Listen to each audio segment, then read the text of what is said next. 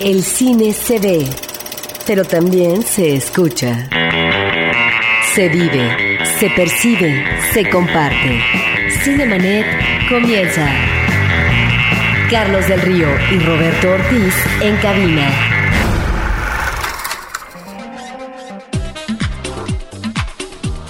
Sean todos bienvenidos. Yo soy Carlos del Río. Roberto, ¿qué tal? Pues eh, buenos días a nuestros escuchas. Eh, esperemos que nos digan qué es lo que han visto o lo que van a ver este fin de semana, porque comenzaron los estrenos, eh, que son pocos, Carlos, tanto la semana pasada como esta, porque finalmente se imponen, sobre todo la semana pasada, las grandes producciones, como fue el caso de Star Trek. ¿Qué les interesa ver este fin de semana o ¿Qué vieron en el transcurso de la semana? Nosotros comentábamos con muchísima alegría la semana pasada que teníamos al menos tres películas que recomendábamos ampliamente, dos de ellas de corte comercial, nos referimos a Up, una aventura de altura, a Star Trek, la película de viaje a las estrellas, y a la película israelí La visita de la banda.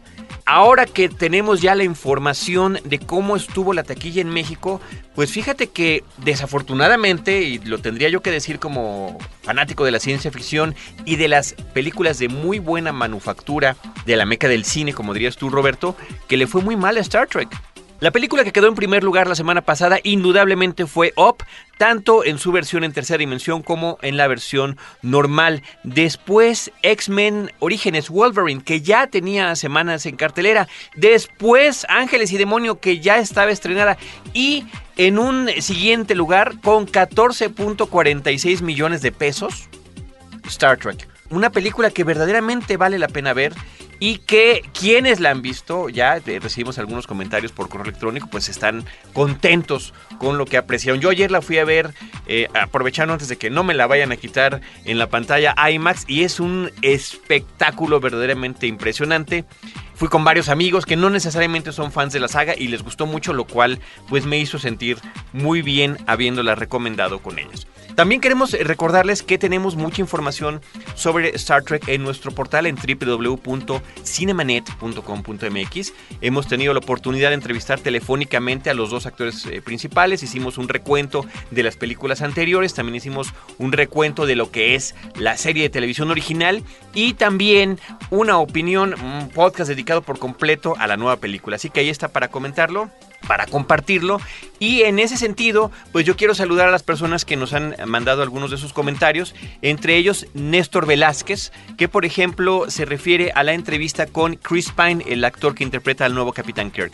Dice, es sin duda una excelente entrevista. Es bueno que el actor se haya separado del trabajo de William Shatner y que el nuevo Capitán Kirk de una nueva generación de clásicos sea para todos los que rondamos los 30 años. Las nuevas versiones, Bond, Batman, Star Trek, se ajustan perfectamente a los tiempos de hoy en día, con menos censura y elementos más apegados a los sucesos de la vida misma que nos hace pensar en la magia del cine. Esa magia que nos hace pensar qué pasaría si, y ahí dice él entre paréntesis, ya parezco Roberto Ortiz. Así que ya es referencia. Buen punto extra para Cinemanet. Esto es Néstor Velázquez, muchísimas gracias. Oscar Islas dice también sobre esta entrevista con Chris Pine. Me encantó el episodio y la entrevista. Como fan de la saga, he esperado esta cinta desde que se anunció su realización. Ahora, después de mucho esperar e incidentes y hasta pandemias, por fin llega. Felicidades a la producción. Y eh, Marta Aurora eh, dice, tengo 35 años y toda mi familia, incluyendo ahora mis dos hijos de 10 y 8 años, hemos sido fanáticos de Star Trek, así como seguidores de Cinemanet, y de estos episodios que nos llevan a la nostalgia y al recuento cinematográfico. Así que muchísimas gracias.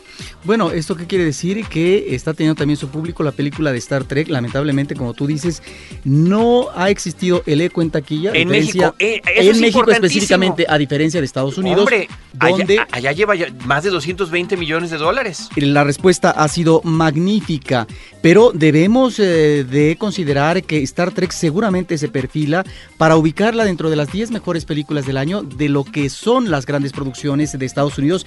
Eh, por un lado. Y es una película, creo yo, muy superior a Wolverine, que es la que está teniendo eco en taquilla, que bueno que la tenga porque finalmente también tiene sus fans X-Men, pero no se compara. Me parece que Star Trek es superior, infinitamente superior. ¿Qué opinan aquellos que ya la vieron? Gracias a Néstor Velázquez, a Oscar Islas, a Marta Aurora y reiteramos la invitación www.cinemanet.com.mx. Ahí cada episodio que se puede escuchar de lo que hacemos en Horizonte, en el IMER y de los programas especiales que realizamos, pueden ustedes escribir sus comentarios, sus opiniones para que nosotros también los estemos pues platicando con el resto de nuestro auditorio. Muy bien, por lo pronto nosotros seguimos con esto. Cartelera. Los estrenos en pantalla grande.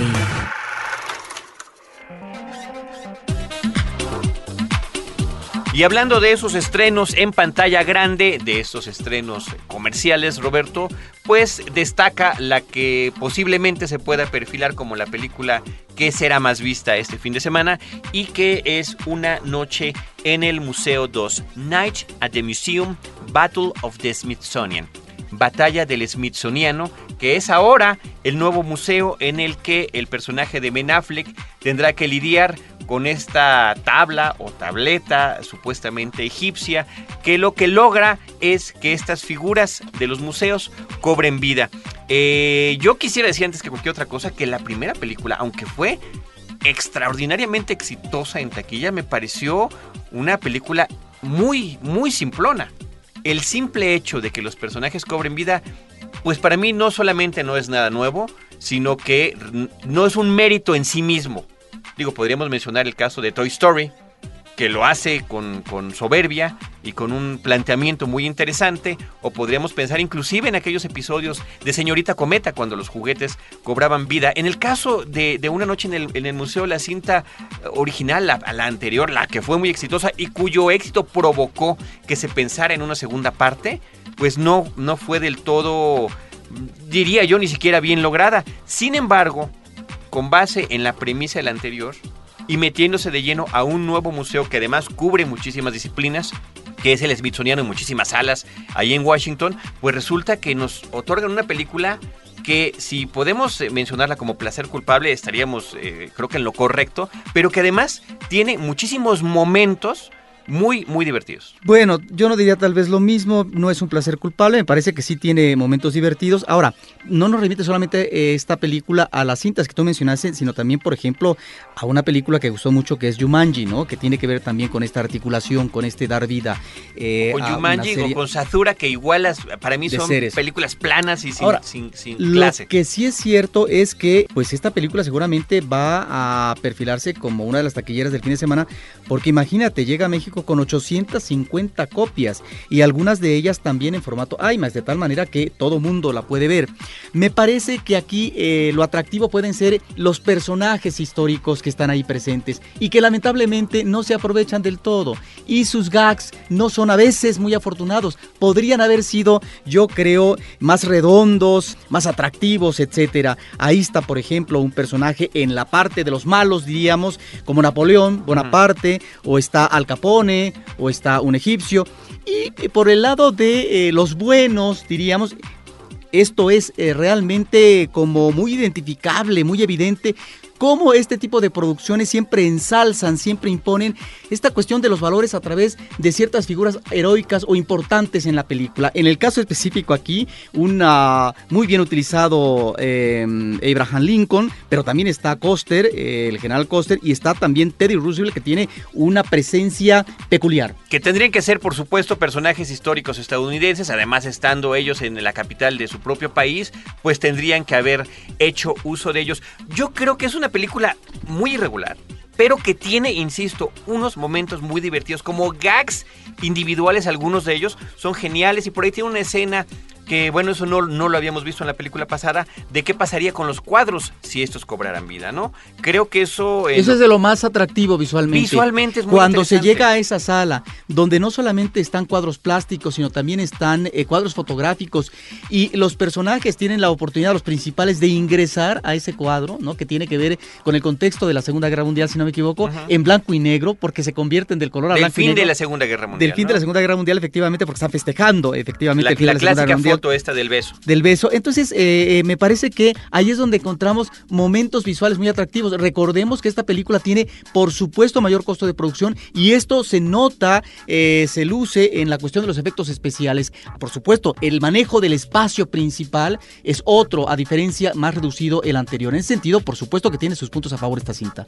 Ben Stiller ahora es acompañado por Amy Adams, que representa a Amelia Earhart, una de las mujeres pioneras feministas, la primera que cruzó este, el Atlántico, eh, en avión, eh, piloteando. Entonces, bueno, a mí la presencia de Amy Adams me parece una situación muy grata en la película, sobre todo porque se vuelve la coprotagonista eh, junto con él a lo largo de la película, independientemente del resto de los personajes como Owen Wilson, que regresa, o Robin Williams, que ya estaba, o el, el villano ahora, el egipcio, que es Hank Azaria, que me parece que está estupendo. El manejo sobre todo de la forma como habla. Y en el caso del personaje principal femenino, Carlos, me parece que es darle la oportunidad como personaje a una mujer en un mundo de hombres.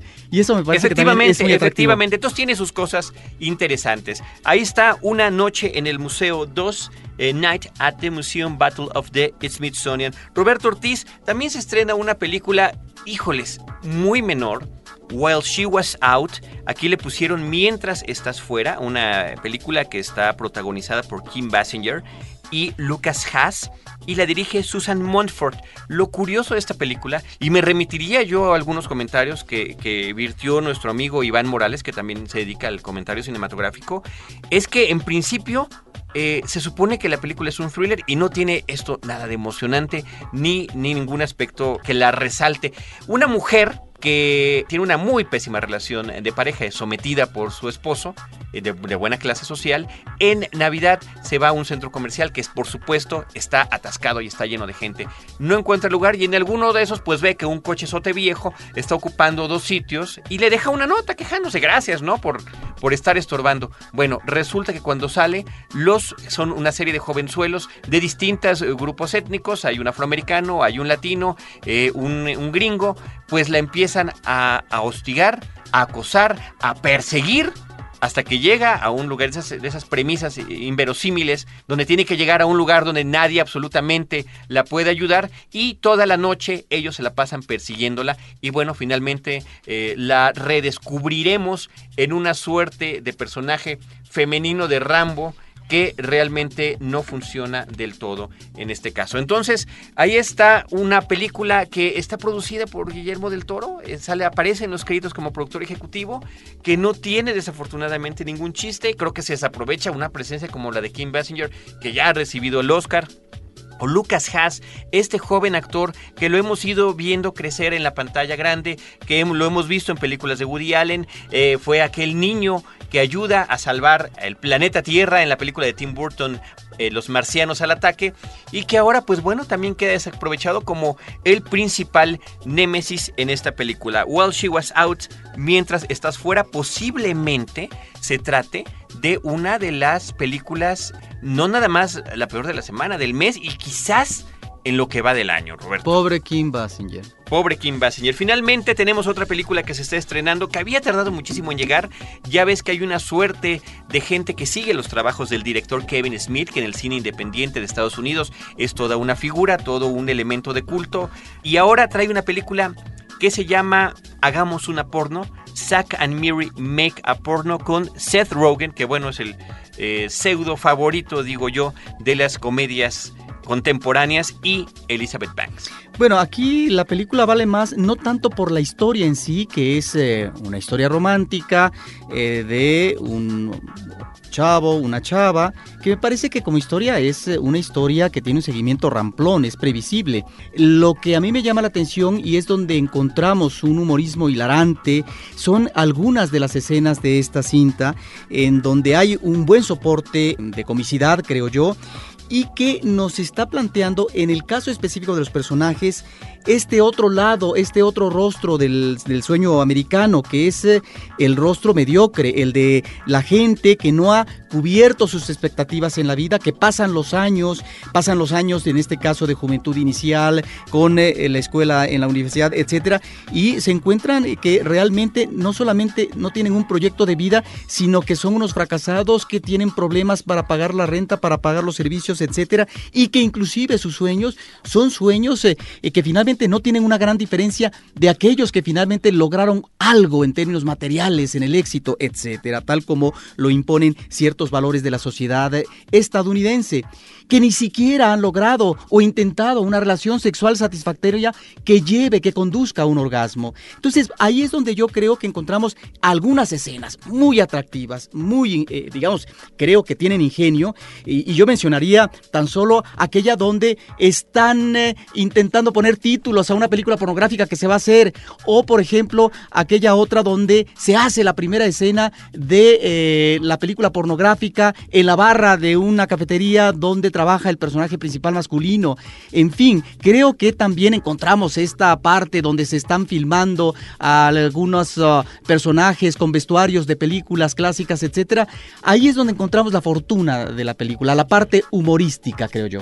Fíjate que a pesar de, todo eso que comentas, e, efectivamente ahí están todos esos elementos y en, mi caso no me provocó ni la menor emoción. Se supone que en el caso de Kevin Smith eh, y a partir de su película de 1994, Clerks, que es justamente la que le brinda esta, esta suerte de fama dentro de lo que es el cine independiente, eh, creo que se llamó Detrás del mostrador esta cinta en blanco y negro, donde lo interesante eran los diálogos, eh, esta verborrea entre esos empleaduchos, una vez más están presentes estos temas, ¿no? La gente que no logra pasar de cierto nivel, eh, donde están platicando de mujeres, de la vida, de películas, de Star Wars, de lo que sea, ¿no? Y eso le hacía medianamente interesante. Aquí, aunque están esas mismas referencias, ahí está el intento fallido por hacer una versión porno de la Guerra de las Galaxias, pues fíjate, y te lo digo como, fan de estas películas, no, no, no tuvo eco en mí. Sí, bueno, tendría que construir mejores guiones en principio, ¿eh? Eso habría que recomendarle al director,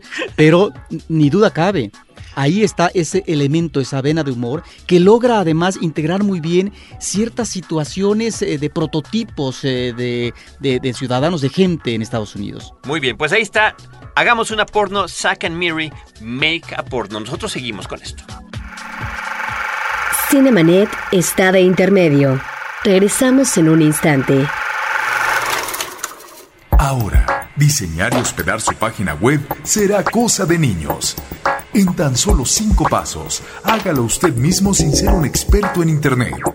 Ingrese a suempresa.com y active ahora mismo su plan. Suempresa.com, líder de web hosting en México. Si eres de los que disfruta el vino pero no quieres preocuparte por sus complejidades, no te pierdas a Juan Sotres en Vino para Principiantes, el podcast de Frecuencia Cero. www.vinoparaprincipiantes.com Porque todo lo demás es solo comentario. En la historia. Acompaña a Roberto Jiménez a recorrer México en la historia. Porque La Máquina del Tiempo es un podcast de Frecuencia Cero. www.frecuenciacero.com.mx Cinemanet. La Palomita de Oro. Película de la semana. Pues la palomita de oro tiene que ver con un cine que nos llega de otras latitudes, una película que está en cartelera comercial, sí, pero que creen únicamente en tres salas de cine. Es decir, si alguien se interesa en verla después de que les platiquemos cómo se llama, de qué se trata y eh, cuáles son sus antecedentes, pues bueno, tendrán que hacerlo esta misma semana y checar sus carteleras porque literalmente la película Tres Monos está únicamente en tres cines. La película es una coproducción entre Turquía, Francia e Italia del 2008. El título original se escribe Uk Maimun y es dirigida por Nuri Bilgi Ceylan es una cinta que ya se había estrenado, Roberto, en el, eh, la última muestra, en la última muestra internacional de cine, eh, una película que se ubica en Turquía, eh, una familia, vaya, pues normalmente todas las familias decimos son disfuncionales, yo creo que esta llega a un extremo porque pesa sobre ellos, por una parte, la pérdida, que además nunca nos explicamos cómo, de uno de sus hijos a temprana edad. los que quedan, el hermano, los papás, pues están muy distanciados el uno del otro y cuando el jefe del papá, porque el papá trabaja como chofer de un hombre que trabaja está metido en la cuestión política. Cuando ese jefe, en una noche que va regresando a su casa muy cansado, atropella accidentalmente a una persona, pues le dice, oye, como tú eres mi chofer, te pido que tú te eches la culpa, estarás algún tiempo en prisión y yo después te voy a dar una lana. Sí, este es un director, el uh, cineasta turco Nuri Bilge, un director muy exitoso, eh, ha obtenido una serie de premios internacionales eh, eh, desde que comenzó su carrera fílmica con La Aldea, con Nubes de Mayo, con Los Climas y Tres Monos obtuvo un premio como mejor dirección en el Festival de Cannes. Encontramos aquí, yo creo, una película que tiene un ritmo lento, una película en donde el público tiene que eh, tomar, digamos, eh, no distancia de los personajes, pero sí tiene que tomar su tiempo para poder entrar en un drama que cada vez se va acrecentando, que cada vez va siendo más climático y que tiene que ver con algo eh, que el director lo expone muy bien y que le ha merecido muchas críticas en Turquía, porque creo que es un director que está presentando eh, estas relaciones machistas, patriarcales. En el caso de esta película, los personajes principales encontramos a el político, al hijo, al esposo y una mujer, una mujer madura.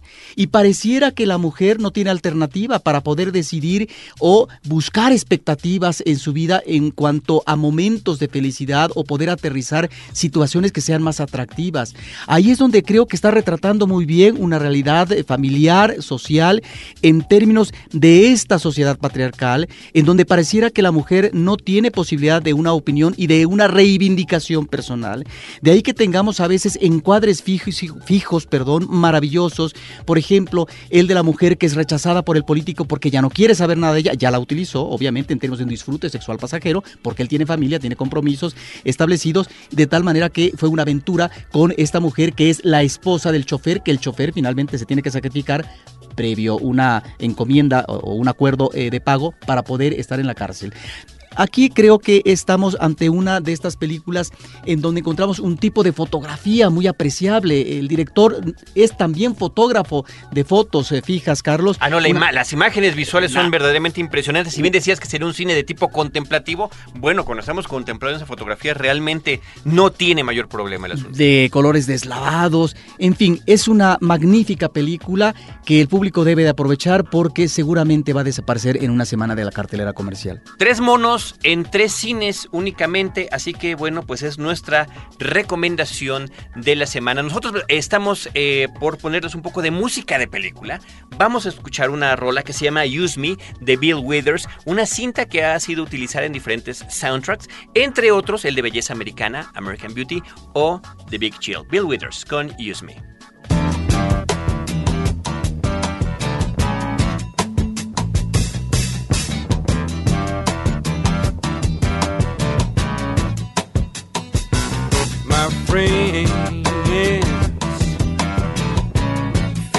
Their appointed duty.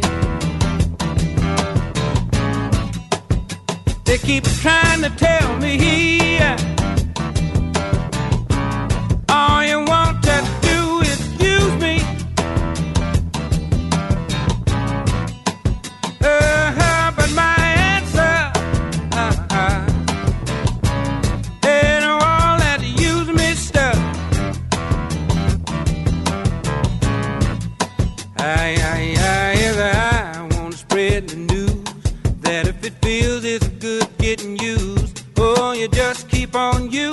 me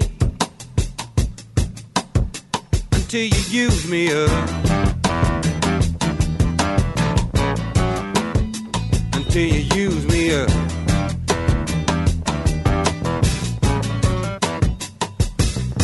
My brother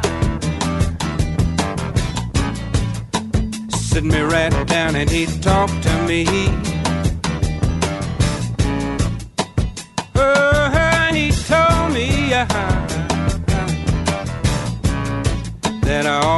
To let you just walk on me. And I'm sure he meant well. Yeah, but when I talk was through, I, I, I said, brother, if you only knew, you'd wish that you were in my shoes. You Just keep on using me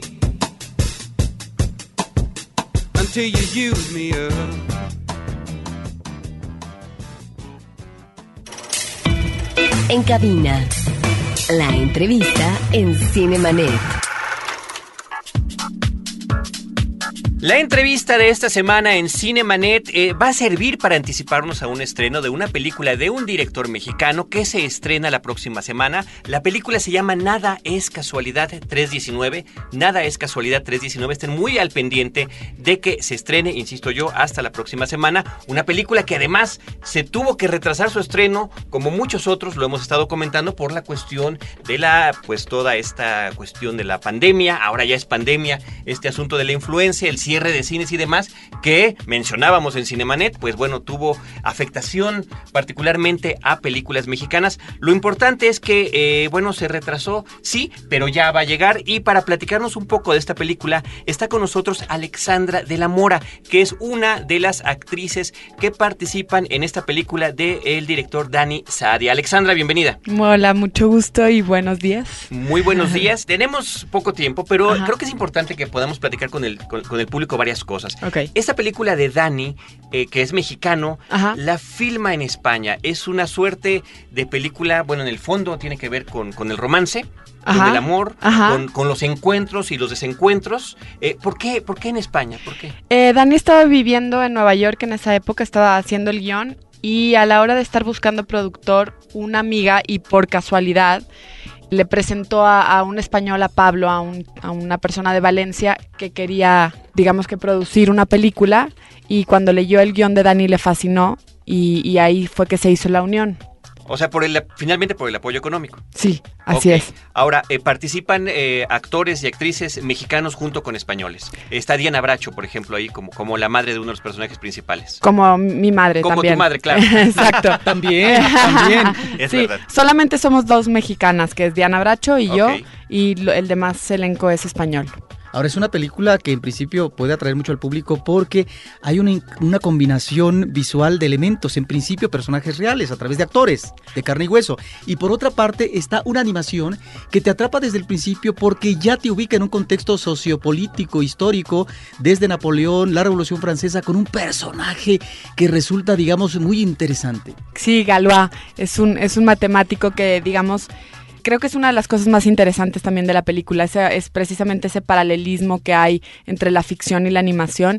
Y estos dos personajes, que es Ilan, que es el protagonista de la, de la historia, y Galois, que es el protagonista de la animación, digamos, cómo, cómo se entrelaza la historia y la vida de, de ellos dos, ¿no? Es, es muy interesante realmente. ¿Cómo se va entrelazando y cómo está esa analogía entre personas que están pues muy cerca del fin de su existencia, ¿no? Por una u otra razón, yo creo que esto es algo que el público deberá descubrir eh, viendo la película. Y cómo puede uno mm, bueno, pues yo creo que en esta búsqueda perenne que tenemos todos de un compañero de vida, eh, posiblemente encontrarlo en el peor de los momentos y cómo, pese a ello, tratar de que exista un vínculo y que pues queden ahí lo- los seres queridos, este, me refiero a familia, me refiero a amistades, me refiero a intereses románticos, pues todos vinculados. Sí, pues de alguna manera la película trata de eso, de, de todas las vueltas que da la vida y de cómo todo lo que tiene que pasar para que dos personas se conozcan y al final Ilan cree que encuentra el amor de su vida y a lo mejor sí, pero no es precisamente para quedarse con él, sino para que pase todo lo que tenga que pasar y, y- y se reúna esta chica con quien se tiene que reunir, ¿no?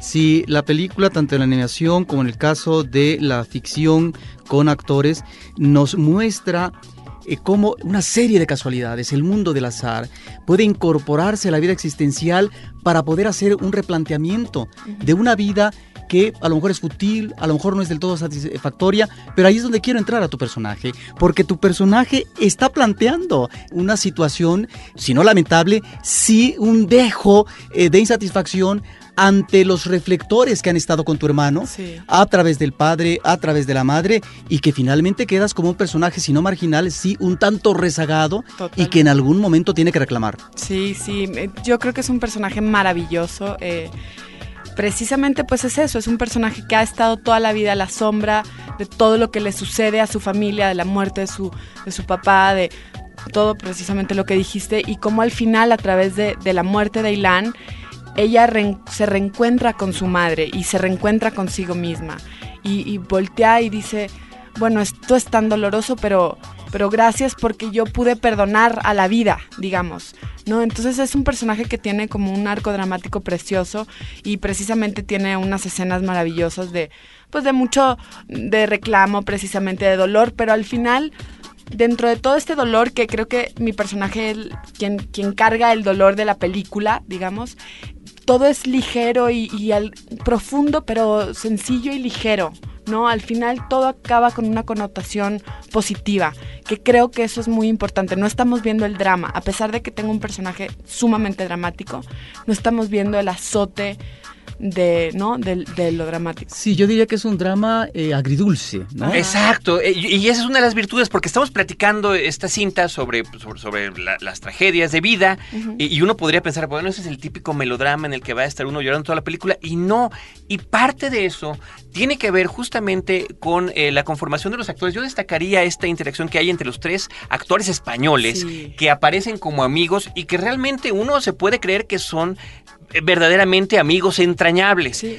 Y por el otro lado, esta, decíamos, analogía con la historia que se está contando en animación, que me parece no supera los 20 minutos o por ahí anda, Ajá. pero que está intercalada a lo largo de toda la película y después al final logra integrarse muy bien cuando alguno de los personajes está dando una disertación, como que todo empieza una vez más a cobrar sentido, regresando por supuesto a esta idea de que nada es casualidad. Así es, así es. Y la referencia, eh, bueno, la referencia al libro de Milán Kundera, que, Sí, que es yo no- constante. que yo no sé si es excesivo a la referencia en términos de que se lee La más de una insoportable levedad del la ser. insoportable Ajá, levedad del ajá. ser, ¿no? Pero ahí está como un referente obligado que se eh, presenta en este drama que están viviendo los personajes. Exactamente, y que precisamente es lo que une, o sea, lo que hace que uno de los personajes detecte la enorme casualidad que al final le pasó a él, a Erika, al otro personaje. ¿No? Es muy interesante, para mí es una joya de película, la volví a ver después de un año ahora en la premiere el jueves pasado y es de esas películas que dices gracias que me tocó estar ahí, porque no sé si va, o sea, es una joyita, es una joya, es tan original. es- Es muy original, eso eh, definitivamente hay, Sí. hay- hay que dárselo a la película. Ahora, ¿cómo es la, la última pregunta ya? Porque nos tenemos que ir. Eh, platícanos nada más, ¿cómo la catalogas? ¿Es un director mexicano? ¿Es un guion de un mexicano? ¿Está hecha en España? ¿La mayoría de los actores son españoles? ¿Para ti eso es una película qué? Es que está- ¿Mexicana? ¿Es española? ¿Es una coproducción? Yo creo que es una coproducción, porque hay staff mexicano, actores mexicanos y, y, pues se combina muy bien con, con los españoles. Pero es tan difícil de catalogar esa película, creo que pues creo que es una coproducción. ¿Es nuestra o no es nuestra? Es la Es nuestra, final. por supuesto que es nuestra. Pues es sí, nuestra Dani- porque están ustedes dos. y porque Estás Dani tú y- es mexicano, Ajá. Y es él mexicano. es súper mexicano y él lo escribió y él lo dirigió, el fotógrafo es mexicano. Digamos que Martín Hernández, ¿no? Está en el diseño sonoro. Martín Hernández en el diseño sonoro. Ah, no, entonces es mexicana. Eh, Muy mexicano. Váyanla a ver, de verdad que vale mucho, mucho la pena. Alexandra de la Mora es eh, protagonista en la película Nada es casualidad 319. Muchísima suerte. Estaremos al pendiente y como siempre comentando el estreno justamente en el fin de semana que le corresponde. Ahora nos quisimos adelantar y gracias por apoyarnos en este esfuerzo. Gracias a ustedes por invitarme. Agradecemos a nuestro equipo de producción en la postproducción de Cinemanet en podcast en cinemanet.com.mx, Abel Cobos y la producción de Paulina Villavicencio. Un saludo a nuestra otra productora Celeste North, que por estos tiempos está disfrutando de sus tierras allá en Villa Hermosa. Desde estos micrófonos, Roberto Ortiz y un servidor Carlos del Río, les recordamos que los esperamos de 10 a 11 de la mañana en Horizonte con cine, cine y más cine. Cinemanet termina por hoy. Más cine en Cinemanet.